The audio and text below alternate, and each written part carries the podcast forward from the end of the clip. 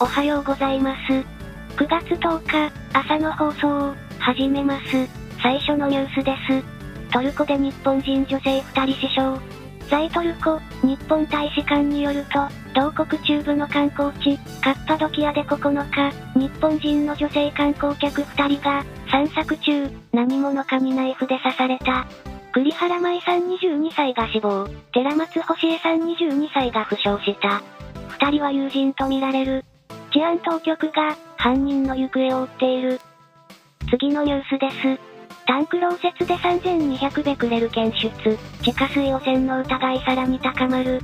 東京電力、福島第一原発の地上タンクから汚染水が漏泄した問題で、東電は9日、タンク北側の観測用井戸で、溶化採取した地下水から、ストロンチウムなどのベータ線を出す放射性物質を、1リットルあたり3200ベクレル検出したと発表した。タンク南側の井戸でも、同650ベクレル検出されている。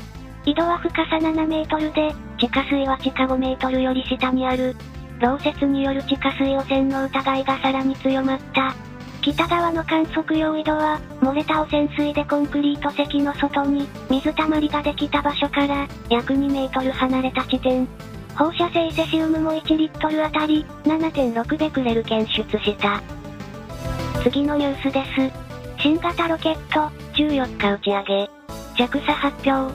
宇宙航空研究開発機構 JAXA は9日、延期していた新型ロケットイプシロン初号機の打ち上げを14日に行うと発表した。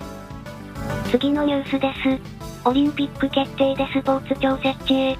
安倍総理大臣は、2020年のオリンピックとパラリンピックの東京開催が決まったことを受けて、スポーツに関する行政を一元的に推進する体制を整える必要があるとして、文部科学省の下にスポーツ庁を設置し、所管大臣に下村文部科学大臣を充てる方向で調整に入りました。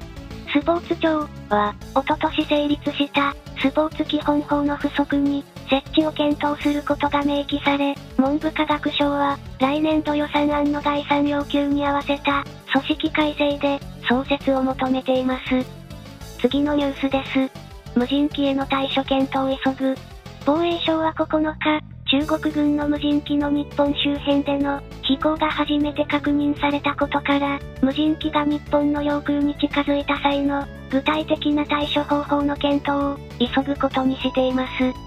防衛省によりますと9日午前、東シナ海で、国籍不明の無人機1機が、尖閣諸島の北、100キロ余り沖合の上空付近まで飛行し、航空自衛隊の戦闘機が緊急発進しました。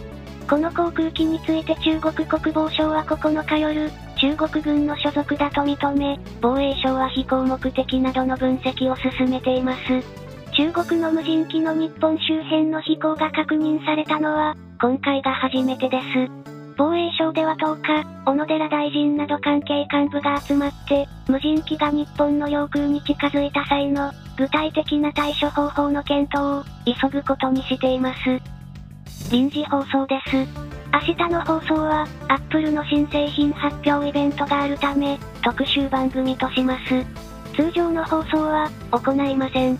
ご了承ください。また、天気予報については通常通りとなります。最後に、天気予報です。今日は、高気圧に覆われる九州や中国、四国は、広く晴れる見込みです。近畿や東海、北陸、関東甲信越は、高気圧の縁を回って、湿った空気が入るでしょう。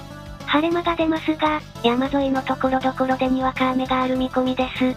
東北は大体晴れるでしょう。北海道と沖縄は、青空が広がる見込みです。朝晩は涼しい空気に包まれるところが、多いでしょう。日中も厳しい残暑はない見込みです。